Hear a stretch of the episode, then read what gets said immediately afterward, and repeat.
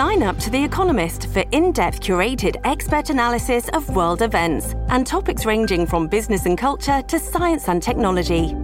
You'll get the weekly digital edition, online only articles, curated newsletters on politics, the markets, science, culture, and China, and full access to The Economist Podcast Plus. The Economist is independent journalism for independent thinking. Go to economist.com and get your first month free.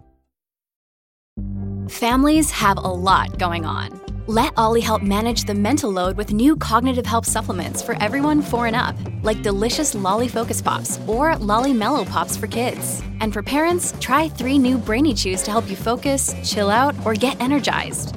Find these cognitive health buddies for the whole fam at ollie.com. That's O L L Y.com. These statements have not been evaluated by the Food and Drug Administration. This product is not intended to diagnose, treat, cure, or prevent any disease.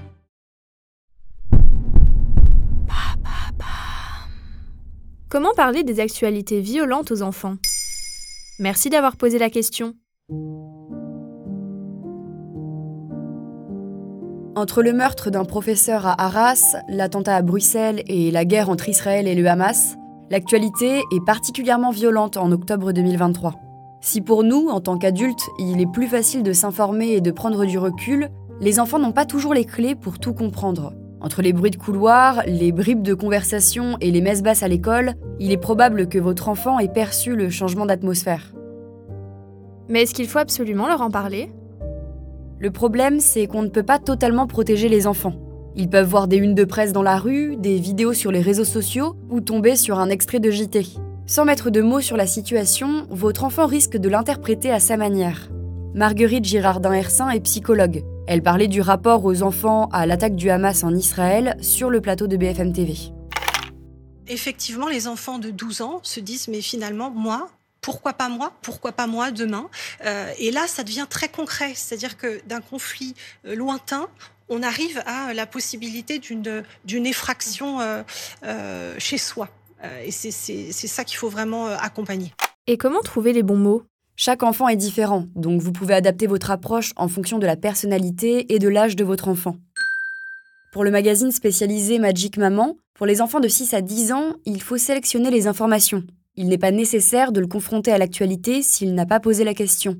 En revanche, s'il vous interroge, expliquez-lui de manière concise, sans développer davantage. Pour Anne Béguin, une pédiatre à Lyon, Donnez-lui l'information dont il a besoin, et si l'information ne lui suffit pas, il vous posera d'autres questions. Si on prend l'exemple du professeur qui s'est fait tuer, il peut vous demander pourquoi. Une réponse adaptée pourrait être Il y a des gens qui sont méchants, on ne sait pas pourquoi exactement, c'est comme ça et le professeur n'a rien fait de mal. Inutile cependant de préciser qu'il n'a pas à s'inquiéter, que ça n'arrivera pas dans son école. Il n'avait peut-être même pas imaginé que ça pouvait arriver dans son école. Alors pourquoi lui mettre l'idée dans la tête? Pour les enfants de plus de 10 ans, il est au contraire conseillé d'en parler au maximum. Sans attendre qu'il entame le sujet, vous pouvez amorcer la conversation en lui demandant s'il a entendu parler de ce qu'il s'est passé, s'il peut mettre des mots dessus et surtout rassurez-le. Vous pouvez également essayer de limiter au maximum les téléphones. Malheureusement, il est impossible de contrôler ce qui circule sur les réseaux sociaux et votre enfant peut être confronté à des images très violentes. Ce n'est pas à négliger, le climat stressant peut même devenir une source d'anxiété chez l'enfant. Et comment reconnaître les signes d'anxiété chez l'enfant? Certains signes ne sont pas à prendre à la légère. Si votre enfant va à l'école à reculons, s'il se sent régulièrement malade, s'il s'isole ou même si vous observez des signes de régression, comme le fait de sucer son pouce ou d'uriner au lit, c'est peut-être que votre enfant souffre d'anxiété. Et dans certains cas, n'hésitez pas à aller consulter un professionnel de santé qui pourra mettre en place un suivi adapté.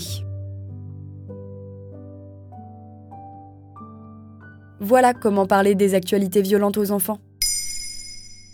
Et vous, avez-vous parlé des récents événements à vos enfants? N'hésitez pas à répondre au sondage sur Spotify et nous expliquer votre choix dans les commentaires. Maintenant vous savez, un épisode écrit et réalisé par Johan Bourdin. Si cet épisode vous a plu, vous pouvez également laisser des commentaires ou des étoiles sur vos applis de podcast préférés.